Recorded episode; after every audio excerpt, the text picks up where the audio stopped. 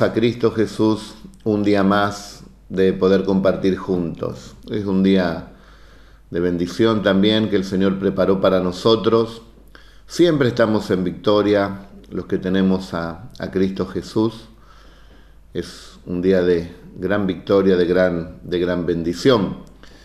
Vamos a comenzar hoy orando por um, un hermano en particular, mi querido hermano eh, Juan, que está allí en, en Australia y ha tenido, bueno, una prueba difícil en, estos tiempos.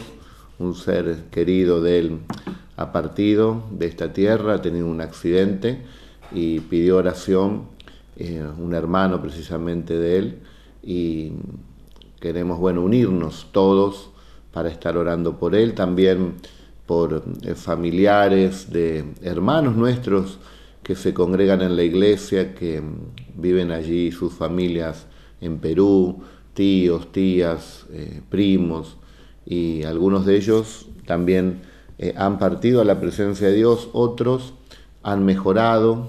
Hace unos días nos llegó también un, un mensaje de parientes de nuestra hermana Katy que había salido curado por la mano del Señor, ¿no? Ahí teníamos el videíto donde todos aplaudían y le daban la gloria a Dios de que este coronavirus, bueno, no, no cobró eh, su vida, sino que el Señor tuvo piedad, misericordia y pudo salir eh, victorioso de esa prueba. Pero vamos a orar, vamos a orar también aquí por Argentina, dicen que estos 15 días, siempre como que dicen lo mismo, ¿no? Estos 15 días son los más difíciles, pero bueno, nosotros vamos a estar eh, orando, eh, nosotros confiamos en el Señor, primeramente eh, para que todos reflexionemos.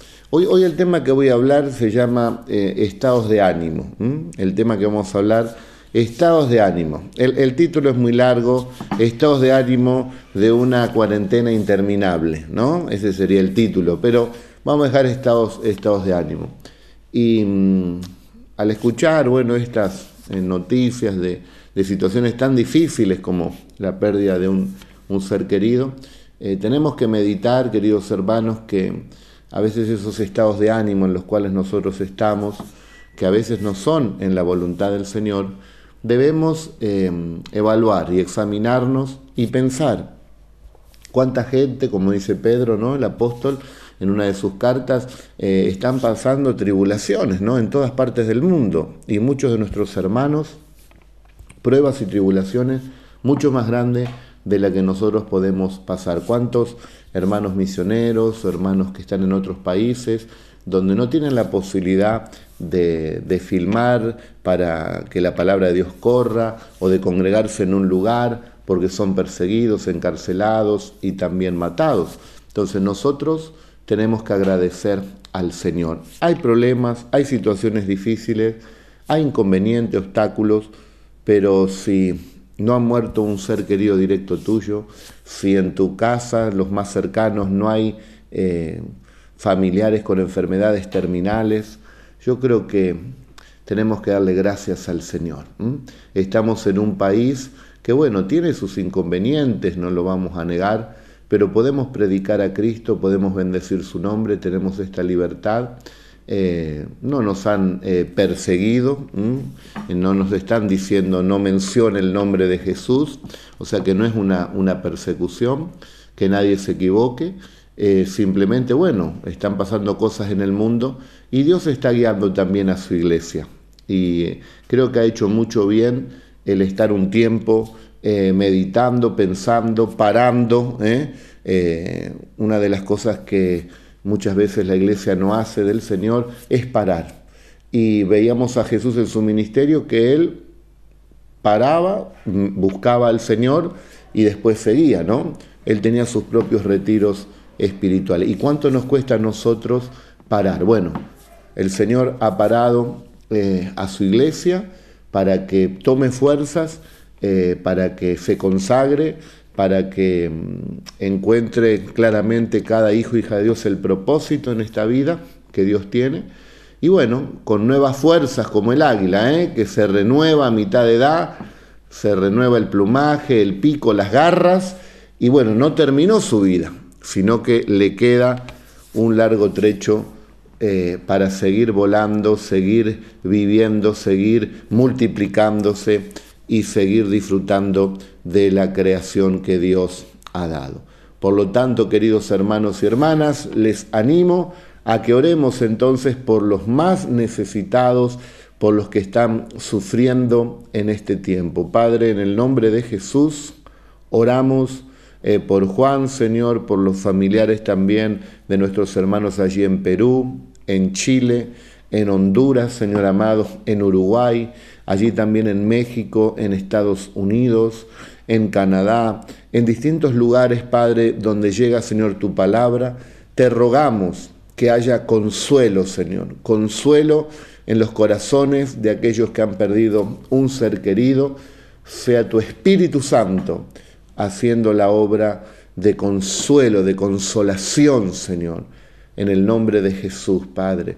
Y encomendamos la vida de los que nos están escuchando y sus familiares en tus manos, Señor, para que nos guardes y guardes a nuestros familiares, a nuestros seres queridos, en el nombre de Jesús, en esta ciudad, provincia, en esta nación y en las naciones del mundo. Guarda, Señor, también de este virus a todo tu pueblo y a su familia. En el nombre de Jesús, amén y amén. Bueno, voy a poner acá en silencio porque si no me van a estar llamando a cada rato y va a sonar. Acá justamente hoy tengo la, palabra aquí en el celular. ¿eh? Nos hemos modernizado un poquito hoy. Estados de ánimo de una interminable eh, cuarentena. Interminable simbólicamente, ¿no? Para poder comprender los tiempos y lo largo de esta cuarentena, porque ya es noventena y vamos para más. Eh, creemos que en algún momento se terminará eh, pero ha creado bueno, distintos estados de ánimo, aún en el pueblo de Dios y también en eh, las personas ¿no? que no tienen a Jesús. Primero, la incertidumbre. Quizás alguna de las personas que nos están mirando, o todas, en alguno de los puntos que yo voy a mencionar, se siente identificada. Bueno, Ahí vamos a estar también orando al final y que el Señor te ayude y te fortalezca en ese estado de ánimo para poder salir también adelante. Eh, dijeron eh, los apóstoles, ¿no? A Jesús, enséñanos, eh, aumentanos la fe, aumentanos la fe. Esto se encuentra en Lucas 17, 5, 6. Para aquellos que están atravesando un estado de ánimo de incertidumbre. ¿eh? ¿Qué va a ser de mí? ¿Cómo voy a salir adelante con esto, con lo otro? ¿Qué es lo que voy a hacer después de esta pandemia? ¿Cómo será ahora en el trabajo? ¿Cómo tendré que, ir vestido? ¿Qué requisitos me van a pedir? ¿Cómo será esto? Incertidumbre, ¿eh? incertidumbre. ¿Hasta cuándo será? ¿Mm? Los apóstoles le dijeron al Señor, aumentanos la fe, Señor. Con la fe podemos derribar, queridos hermanos, toda incertidumbre. Nosotros sabemos que si tenemos fe en el Señor, somos vencedores. ¿Quiénes son los que han vencido a este mundo? Los que creen que Jesucristo es el Señor. Esa fe es la que ha vencido al mundo. Entonces el Señor dijo, si tuvieres fe, como un grano de mostaza, podrías decir a este sicómoro, desarráigate y plántate en el mar y os obedecerá. Si tenemos fe, no hay obstáculo, querido hermano. La incertidumbre, como dije, cae y nos vamos a mantener firmes en el nombre del Señor. Esta es una carrera no solamente de comenzar bien, tenemos que terminar bien. Y con la ayuda del Señor lo podemos hacer. Hay veces que tenemos distintos estados de ánimo pero está la iglesia de Cristo, para que podamos recibir todos una palabra y poder ser levantados. Llénate de fe, con la fe podemos vencer la incertidumbre. Otro estado de ánimo es el miedo. Hay mucha gente que tiene miedo. ¿Qué nos dice la palabra del Señor? En el amor no hay temor, sino que el perfecto amor echa fuera el temor porque el temor lleva en sí castigo, de donde el que teme no ha sido perfeccionado en el amor. Nosotros le amamos a Él, porque Él nos amó primero. Primer carta de Juan, capítulo 4, verso 18 y verso 19. Cuando nosotros entendemos el gran amor que ha tenido nuestro Padre Celestial al enviarnos a Jesucristo, aquí a la tierra, al entregarlo a un martirio y a un sufrimiento y a la muerte por nosotros. Cuando vemos a Jesús, que con tanta pasión, Él vino a cumplir su propósito, el hacer tu voluntad me ha agradado, el hacer la voluntad del Señor, decía Jesús, era el agrado de su vida. Su comida era hacer la voluntad de Dios. Él vino a morir en esa cruz para salvarnos. Él cumplió su meta, su objetivo, su misión. Y decimos nosotros, cuánto amor. Ese amor que primeramente, como dice Juan, lo demostró él primero. ¿eh? La Biblia nos dice, nosotros le amamos a Él porque Él nos amó primero. Si nosotros podemos comprender el amor de Dios que ha tenido para con nosotros, entonces nosotros también le vamos a amar. Porque sabe que nadie puede dar lo que no tiene. Nosotros antes de conocer al Señor amábamos, pero después se enfriaba ese amor, porque el amor humano se puede apagar, pero el amor de Dios no lo pueden apagar las muchas aguas. Nadie puede apagar el amor de Dios que es en Cristo Jesús. Por eso al amar a Dios, nosotros podemos vencer el temor, porque el perfecto amor, el amor de Dios, echa fuera el temor. No temas. 365 veces está escrito en la Biblia esta palabra, esta frase, estas dos palabras. No temas. Cada día el Señor nos dice, no temas. Habrá situaciones que nos pueden infundir temor. El, el, siervo David, porque en ese tiempo era un siervo, él tuvo que pelear contra el gigante Goliat. Él le vino el temor. Eh, cuando vociferaba este gigante, infundía palabras de temor. Pero David, a pesar del temor, se llenó del amor de Dios y el amor de Dios echó fuera ese temor y venció a Goliat. Lo mismo sucede, querido hermano y hermana, con tu vida. Hay noticias, hay situaciones, hay cosas que pasan o que nos enteramos que nos pueden infundir temor. Pero al llenarnos del amor de Dios, ese temor se va. No temas.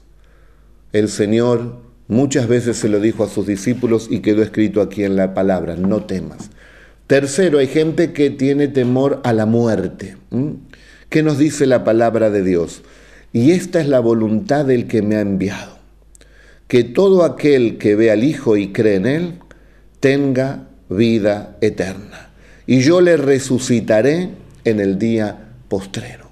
No temas, no temas al virus, no temas las enfermedades, no temas a los peligros de esta vida. Descansa en el Señor. Encomienda tu camino a Jehová. Espera en Él y Él hará. Él hará lo mejor. En ti, Señor, está puesta nuestra confianza. Eh, Dios preparó un lugar, una casa, una morada para cada uno de nosotros que confiamos en Él. Ya la muerte no se enseñoreará de nosotros. En el nombre de Jesús tenemos la victoria, como dice Juan capítulo 6, 40, yo le resucitaré en el día postrero. El Señor viene y su poder viene con él para transformar a los que va a arrebatar y resucitar a los que han muerto en Cristo Jesús. Eh, no desmayes en este tiempo, eh, seguí para adelante, no mengues en la fe. Me acuerdo esa palabra que está en los evangelios cuando Jesús le dice a Pedro y a los discípulos, Pedro, Satanás os ha pedido para zarandearlos pero yo he rogado que no mengüe su fe. Y en estos tiempos donde estas clases de espíritus de incertidumbre, de temor, de distintas clases de miedo, atacan también al pueblo de Dios, que no mengue la fe, que no mengue la fe. Fortalezcámonos en el Señor y en el poder de su palabra para mantenernos firmes en el Señor en estos tiempos. Y la fe de Pedro y los discípulos no menguó y pudieron hacer una buena tarea. No vayas a menguar ahora en la fe, ahora que estás en la recta final, ahora que se ve el cartel de llegada, ahora que estamos a punto de que nuestro cuerpo sea glorificado y que Dios nos dé esa gran victoria eterna, esa coronación de glorificación juntamente con nuestro Dios, cuerpos de gloria, cuerpos glorificados. Toda la gloria es de Jesús, pero a nosotros se nos dará cuerpos también de gloria, cuerpos inmortales. No tires la toalla en este tiempo, te dice el Señor, no tires la toalla, no te apartes del Señor. Buscale más que nunca. ¿Te cuesta? A todos nos cuesta, pero hay que buscar al Señor. Nadie nos puede impedir de buscar al Señor, nadie nos puede robar nuestra fe. Por lo tanto, levántate. Cuarto, un estado de ánimo de ansiedad. Hay gente ansiosa, hay gente que está comiendo más de lo que tiene que comer, hay gente que no puede dormir, hay gente que, que camina por la casa, va de aquí para allá, hay gente que está eh, nerviosa, ansiosa. Miren las aves del cielo, que no siembran ni ciegan, ni recogen en graneros, y vuestro Padre Celestial las alimenta. ¿No valéis vosotros muchos más que ellas? ¿Y quién de vosotros podrá, por mucho que se afane, añadir a su estatura un codo? No te afanes ni te preocupes. El que cuida las aves del cielo, cuidará a los herederos del cielo. Este texto jamás me cansaré de hablarlo y de predicarlo. Era uno de los pocos textos bíblicos que yo sabía cuando el Señor me llamó a seguirle, a dejarlo todo y seguirle. Y puedo mirar esta cámara y decirles a todos que un día el Señor por su gracia me llamó. Y también como los apóstoles y los discípulos de antaño, dejándolo todo, lo seguí al Señor como un ave, salí del hogar de mi padre. Y aquí estoy. Pasaron 32 años y el Señor ha sido fiel. El que cuida las aves del cielo me ha cuidado a mí y también te ha cuidado a ti. Por eso Dios es fiel. No estés ansioso porque no vas a crecer más, dice. Nadie podrá agregar un codo a su estatura. ¿eh? Ni siquiera va a poder crecer un poquitito. Nada. No te preocupes, no te cargues. En todo, eh, encomendalo al Señor. Por nada estés ansioso, pero sí sean conocidas tus peticiones, tus ansiedades delante de Dios. Estoy ansioso por esto, Señor, ayúdame. Eso nos enseña el apóstol San Pedro. Eh, quinto, depresión. Hay gente que le agarró la depre que quizás está ahora allí todo despeinado, con una manta porque recién se levantó, no tenía fuerza, eh, a esta se junta con la incertidumbre, se junta, bueno, con, con, con la tristeza, con la depresión, y ahí es un combo y no tiene fuerza, se le fueron las fuerzas. ¿Qué palabra tenemos para la depresión? El Espíritu del Señor está sobre mí porque me ungió el Señor. Me ha enviado a predicar buenas nuevas a quién? A los abatidos, a los depresivos. Una palabra del Señor. Él hace cosas nuevas. Él transforma la tristeza en alegría. Él cambia el estado de ánimo.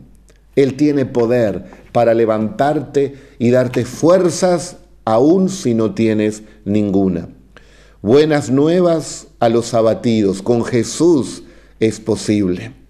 A vendar, dice, a los quebrantados de corazón.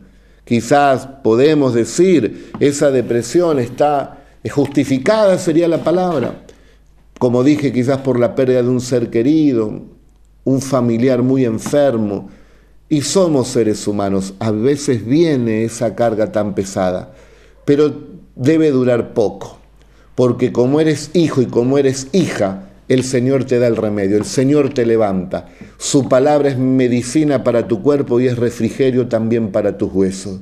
Él te levanta, Él te saca de esa depresión, de esa tristeza y te da fuerzas nuevas como las del búfalo en esta hora, en el nombre poderoso de Cristo Jesús.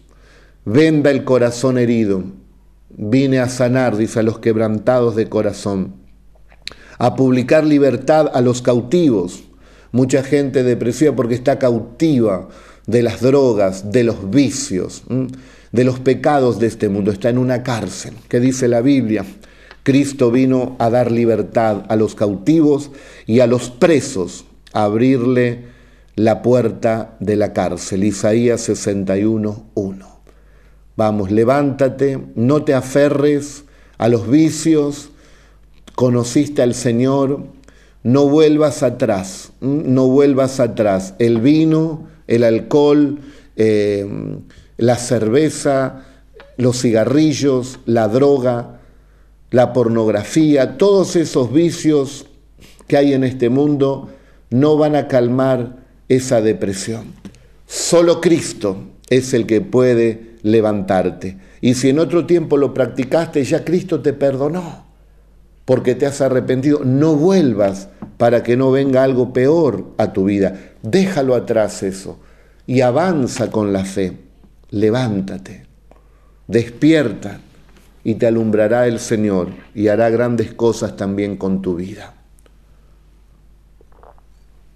Dice la Biblia que David, con el mismo arma, la misma espada que tenía Goliat, cuando lo derriba con la piedra, él toma esa espada gigante y le corta la cabeza con la misma espada, con la misma arma. Esa depresión que vino a tu vida y que quiso matarte, ahora el Señor te dice no es para muerte, sino para que se manifieste la gloria de Dios en tu vida. Y vos salgas de esa depresión y seas un instrumento para ayudar a otros que están también con depresión. Dios te ama. Mira, a mí me pasaron distintas situaciones que me llevaron antes de conocer al Señor a ese punto. Pero conocí al Señor, el Señor me sacó de allí y hoy puedo dar por su gracia una palabra de ánimo, de bendición, porque Cristo ha hecho cosas lindas y nuevas en mi vida y en la vida de tantos, porque Él tiene poder para hacerlo. La depresión, la depre, no es para los hijos de Dios. Puede estar un día, dos, pero no le des más lugar a esa tristeza. Levántate en el nombre poderoso de Jesús de Nazaret. Me acuerdo una vez una prueba, venía medio cabizbajo caminando por la calle y me vino Filipenses 4:13. Todo lo puedo en Cristo que me fortalece. Y también Colosenses, allí 2:12, donde dice 1:12, perdón, donde dice con gozo, dándole gracias al Padre que nos ha eh, transportado del reino de las tinieblas al reino de la luz. Nos sacó de las tinieblas y nos llevó al reino de su Hijo amado, con gozo, con alegría. Y ahí hay que cambiar el estado de ánimo con la ayuda del Señor Jesucristo. Sus palabras son poderosas y transmiten a nuestra vida gozo y paz. ¿Qué más tenemos? Después tenemos estados de ánimo de enojo. ¿eh? En los roces, quizás en la casa, eh, te enteras de algunas cosas, no podés ir a hablar con esa persona, eh, estás enojado. No le des lugar a eso. Mira lo que dice la Biblia. ¿eh? Si tenés que hablarle por teléfono o por mensajito, no seas áspero, no grites. Escucha, la blanda respuesta quita la ira, mas la palabra áspera hace subir el furor. Proverbios 15.1. Pero entonces, ¿cómo hace uno para no enojarse? Es verdad, a veces viene el enojo. Acá tenés el otro texto, Efesios 4:26. Airaos, pero no pequéis. Hay situaciones a veces que te enojan, pero dice la Biblia, no se ponga el sol sobre vuestro enojo. ¿eh? Eh, así que ya el sol se ocultó. Si pasó algo hoy, ya tendrías que perdonar, ¿eh? porque ya no está más el sol. Si tenés un problema a las 8 de la mañana, bueno, a las 6 cuando empieza a bajar el sol ahora en invierno, ya tendrías que haber arreglado, no tendrías que haber dado lugar al enojo. ¿eh? Airaos, ah, te saca a veces de la casilla. pero no pequéis, no pequéis, no se ponga el sol sobre vuestro enojo. Así que puede durar unas horas, no más, ¿eh? porque Dios nos entiende que a veces nos podemos enojar. Siete, esto es tremendo, el desánimo. El desánimo es un arma que tiene el, enemigo para derribar allí al ejército del Señor. El desánimo. Hay muchas ilustraciones con respecto a esto, ¿no? Donde el diablo hace un comité allí con todos sus demonios y no podían frenar a la iglesia. Y a un demonio se le ocurre, ¿por qué no probamos con el desánimo? Y le dio resultado. ¿eh? Que nadie te desanime. Siempre para adelante en el Señor. Agarrá la Biblia, escuchá la palabra de Dios, eh, léela, cantá alabanzas. Siempre el Señor te va a levantar. Eh, va a transformar ese desánimo en una fortaleza en tu vida. Mira lo que dice la Biblia, en donde en Hebreos 6, 10 y 12. Porque Dios no es injusto para olvidar vuestra obra y el trabajo de amor que habéis mostrado hacia su nombre. ¿Cuántas veces servís, hacer muchas cosas? Nadie quizás te palmea la espalda, nadie te dice gracias, aún en tus familiares, seres queridos, en la iglesia, en el trabajo. Pero dice la Biblia que todo lo que hagas, hacelo para el Señor. Porque Dios te dice, no es injusto para olvidar vuestra obra y el trabajo de amor que habéis mostrado hacia su nombre, habiendo servido a los santos y sirviéndoles aún. ¿Quieres una gran recompensa? Que no te preocupe el aplauso del mundo o el reconocimiento. Seguí haciéndolo para el Señor. Y cuando estás orando ahí en secreto, vos vas a tener una comunión tan intensa con Dios que te va a renovar, te va a levantar y jamás eh, vendrá ese desánimo en tu vida porque vos entendiste que el que te tiene que ver, que el que te tiene que aprobar es Dios. Y por lo tanto no hay nada que te pueda desanimar.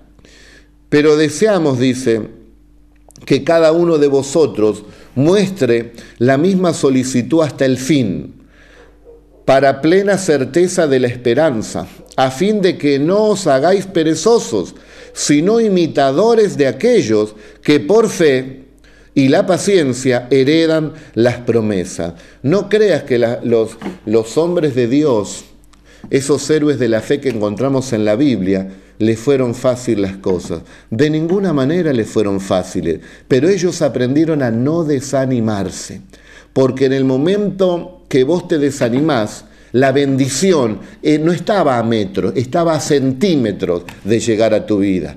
Por lo tanto, mantenete firme y las bendiciones del Señor te van a alcanzar.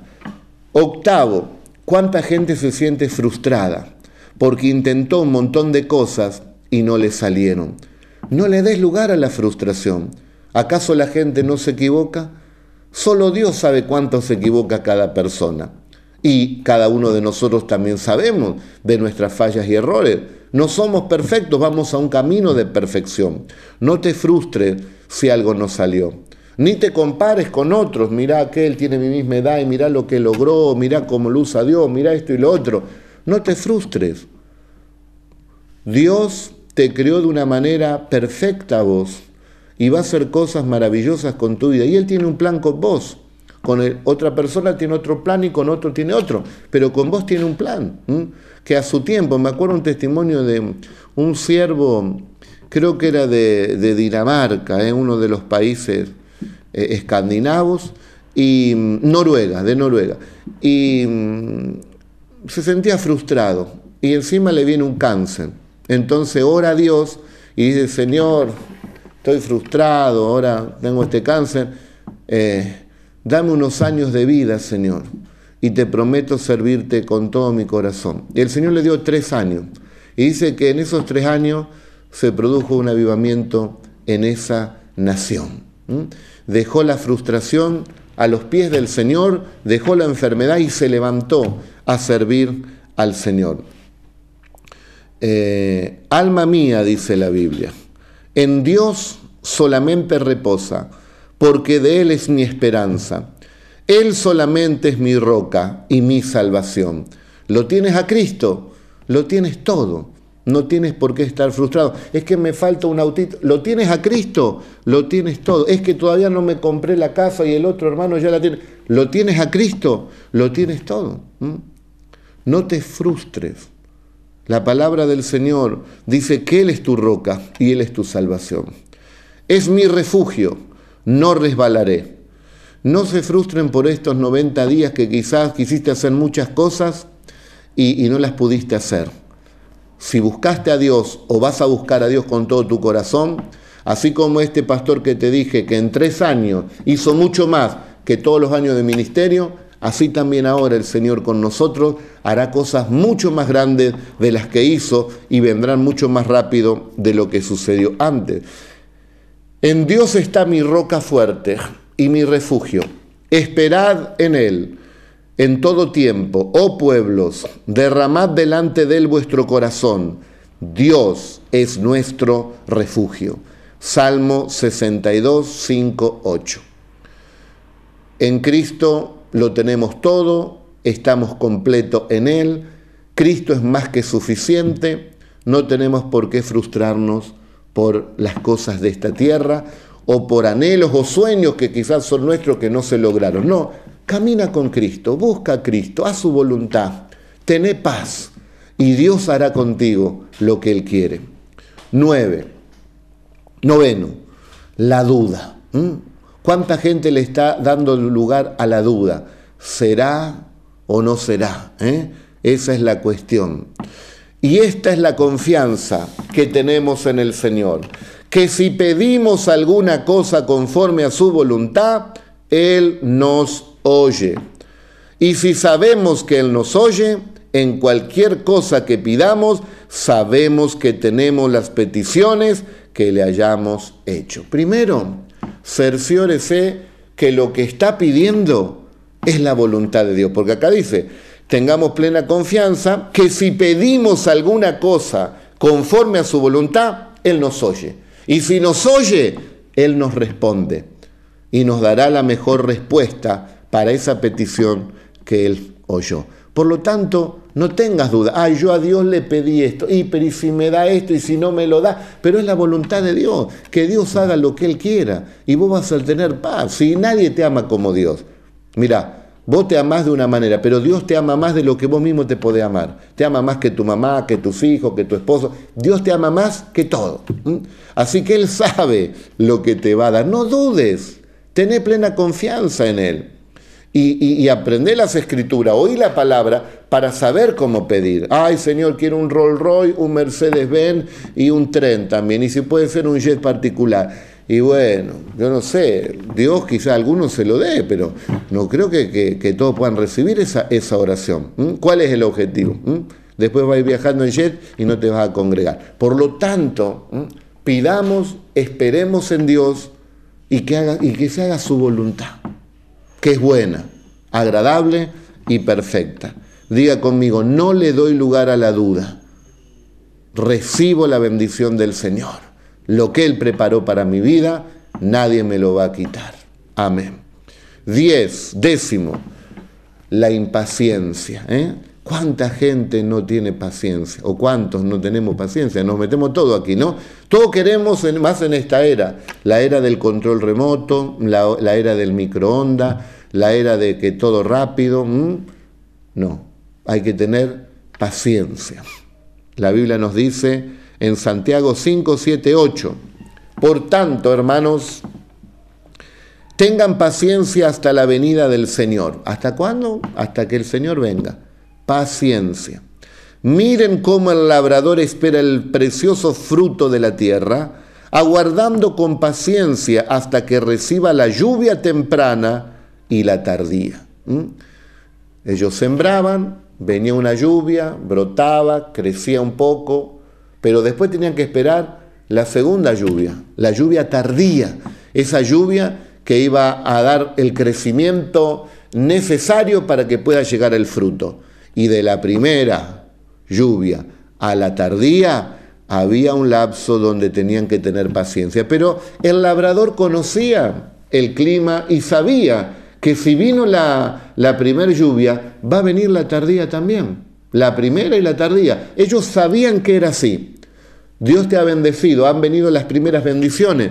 Tenés que estar seguro que ahora van a venir las tardías, van a venir las bendiciones. ¿Por qué? Porque conocemos a Dios. Porque sabemos que Dios ha preparado grandísimas bendiciones conforme a sus promesas.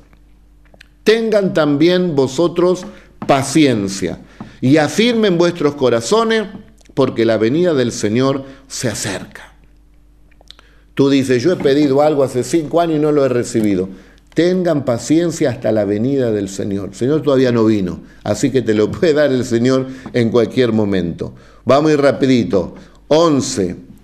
Las quejas, ¿eh?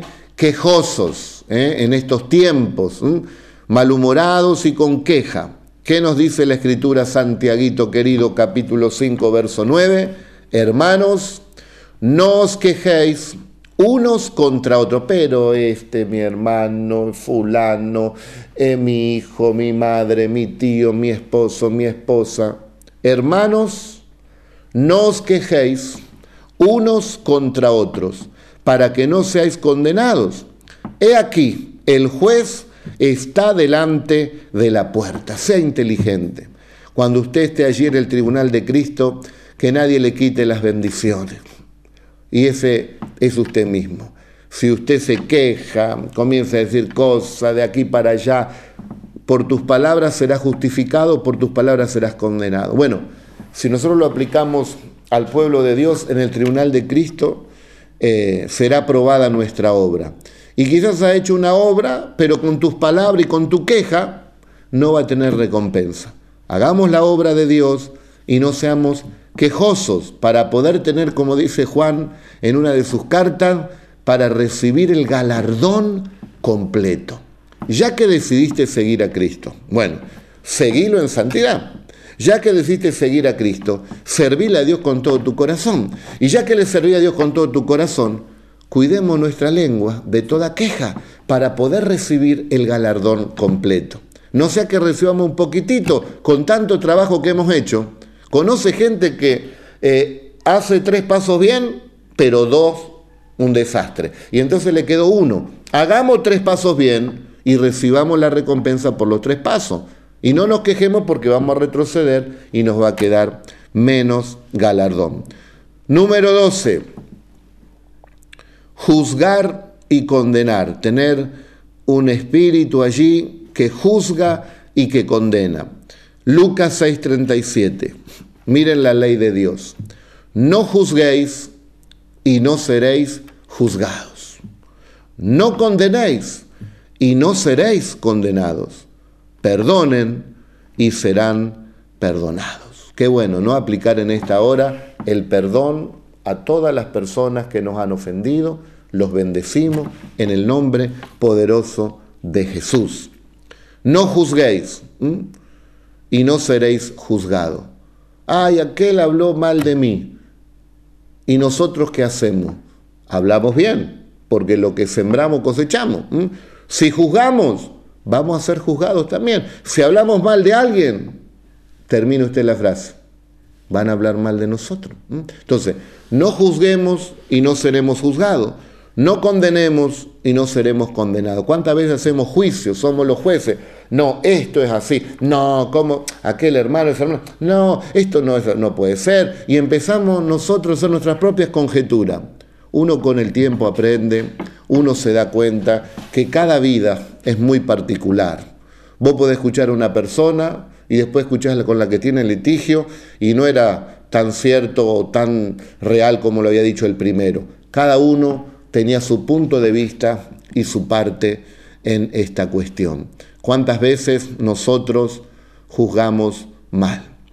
El que juzga dice, hágalo con justo juicio, que esté seguro de lo que está haciendo y no para condenación, sino para exhortar con amor y edificar precisamente a las personas. Y perdonen, dice, para que ustedes también sean perdonados. Trece, ¿Cuánta gente está insegura en este tiempo con inseguridad? Filipenses 4:19. Mi Dios, mi Dios pues suplirá todo lo que os falta conforme a sus riquezas en gloria en Cristo Jesús. ¿Qué es lo que te falta? ¿En qué sentís allí inseguridad? Tu Dios, Jesús, suplirá, te va a proporcionar todo lo que te falte conforme a las riquezas en gloria. Eso que te falta y realmente lo necesitas, Dios te lo va a suplir. No te sientas inseguro, tené confianza en el Señor. No lo digo yo, lo dice la palabra de Dios. 14. Un estado de ánimo de celos, ¿eh? de celos. ¿Cómo es que llegó tarde mi esposo, mi esposa, si ahora no hay tanto trabajo? Celos. Celos. ¿Cómo el Señor usa a esta persona? A mí no me está usando tanto. ¿Cómo puede ser? Celos. No tenga tu corazón envidia de los pecadores, antes persevera en el temor de Jehová todo el tiempo. Y Santiago 3:16 dice, porque donde hay celos y contención, allí hay perturbación y toda obra perversa. ¿Cuánta gente está turbada? ¿Cuánta gente no puede tomar decisiones claras? ¿Cuánta gente, como dice la escritura, está perturbada? ¿Por qué? Porque hay celos. No le demos lugar, queridos hermanos, a los celos. Dios dice que no hace acepción de persona. Él nos ama a todos por igual. El que tenía un talento recibió recompensa por ese talento. El que tenía tres talentos, por tres talentos. El que tenía cinco talentos, por cinco talentos. Los talentos, las virtudes, los dones, eh, los regalos vienen de Dios y Él los reparte como Él quiere. No le demos lugar, hermanos, a los celos y vivamos en esa libertad que nos dice la, la, palabra de Dios. No con celos y contención donde hay perturbación y obra perversa, sino en la libertad que nos ha dado Cristo. Hagan con los demás, dijo Jesús, lo que quieren que hagan con ustedes, y no le hagan a los demás lo que no quieren que le hagan a ustedes, porque esa es la ley, y eso, y eso también son los profetas. 15. La soledad. ¿Cuánta gente se siente sola? Puede estar acompañada, quizás por toda la familia, pero se siente sola, se siente solo en su interior. Mira la palabra que está aquí en Juan 14, 16, 18, para los que se sienten solos. Y yo rogaré al Padre, dijo Jesús, y os dará otro consolador, para que esté con vosotros para siempre. El Espíritu de verdad el cual el mundo no puede recibir porque no lo ve, ni le conoce, pero vosotros le conocéis, porque mora con vosotros y estará en vosotros. No os dejaré huérfanos, vendré a vosotros. No podemos decir que estamos solos, los cristianos no estamos nunca solos, estamos acompañados por el Señor. Donde vamos, va el Señor. Estamos rodeados de ángeles también que acampan alrededor de nosotros y nos defienden. El ángel de Jehová acampa alrededor de los que le temen y los defiende. Yo temo a Dios, vos temes a Dios, por lo tanto hay ángeles que están alrededor nuestro. Hay una iglesia, por eso la importancia de congregarse, donde cada miembro no está solo, estamos conectados. Yo soy la uña del dedo meñique, y otro hermano es dedo, y otro es pie, y otro es pierna y otro es brazo y otro es hígado y cada uno tiene su función. Pero no podemos decir que estamos solos porque dependemos. Oramos por todos los hermanos, compartimos, hay comunión. Dios está con nosotros, el Espíritu Santo está con nosotros. Los ángeles están con nosotros, la iglesia está con nosotros. Bendito sea el nombre de Jesús. No les dejaré huérfanos, vendré a vosotros. Por lo tanto, hermano y hermana, no le des lugar a la soledad. 16. Y último, débiles en la fe. Han menguado en la fe, se han debilitado. Empezaron a ver tantas cosas quizá en este tiempo, que las noticias, que televisión, que Netflix, que las computadoras, que aquí, que allá, que Facebook, comentarios por Twitter, por eh, Instagram, como dicen, en todo ahí y se fueron llenando de muchas cosas. Si lo usan en el área cristiana, gloria a Dios, es una bendición. pero hay de todo, ¿eh? y hay que tener dominio propio. Entonces es como que se fue apagando un poco la fe. ¿Qué palabra tenemos? La palabra que tenemos para los que están menguando en la fe, primera de Tesalonicenses 5, del 15 al 24 leemos, miren que ninguno pague a otro mal por mal. Antes, seguid siempre lo bueno, unos para con otros y para con todos. Estén siempre gozosos Oren sin cesar. Den gracias en todo, porque esta es la voluntad de Dios para con vosotros en Cristo Jesús.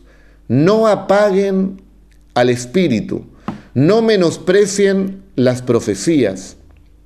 Examinadlo todo, retengan lo bueno. Absteneos de toda especie de mal y el mismo Dios de paz os santifique por completo y todo vuestro ser, espíritu, alma y cuerpo, sea guardado irreprensible para la venida de nuestro Señor Jesucristo. Fiel es el que os llama, el cual también lo hará. Fortalécete en la fe en el Señor.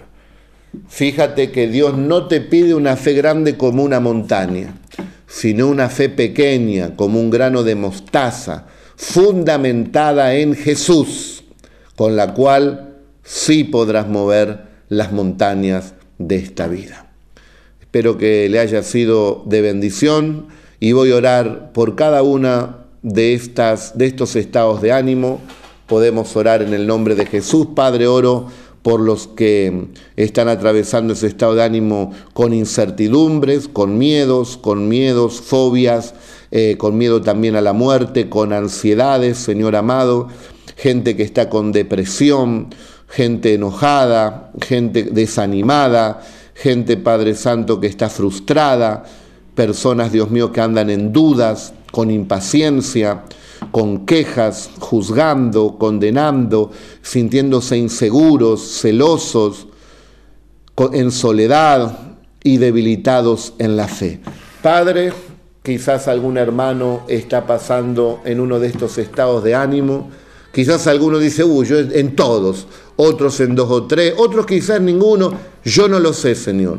Lo que yo te pido, Padre, en el nombre de Jesús, es que tú ayudes, Señor, a todos mis hermanos y a los que están oyendo, para que puedan salir de ese estado de ánimo y sean bendecidos, como dice tu palabra, gozosos, Señor, llenos de tu fortaleza, de tu fuerza, Dios mío, de tu bendición, Padre, que de, de, despertarlos, de levantarlos, de llenarlos de tu presencia, de sanarle el corazón. Los bendigo, Padre, y envío, Señor, esta palabra que les he dado a cada uno de ellos para que sean grandemente bendecidos y puedan tener un muy buen estado de ánimo en esta cuarentena que tú sabes cuándo terminará.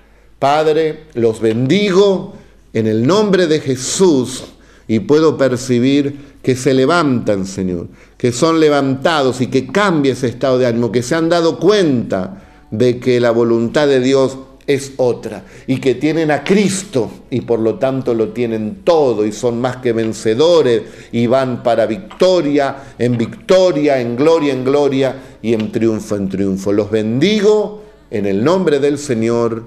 Amén, amén y amén. Dios te bendiga mucho. Jesús está con nosotros y si Dios es por nosotros, ¿quién en contra de nosotros. Con cuarentena, sin cuarentena, en el campo, en la ciudad, de noche, de día, con frío, con calor, en pruebas y luchas, en bendiciones, en todo tiempo somos victoriosos en el nombre del Señor.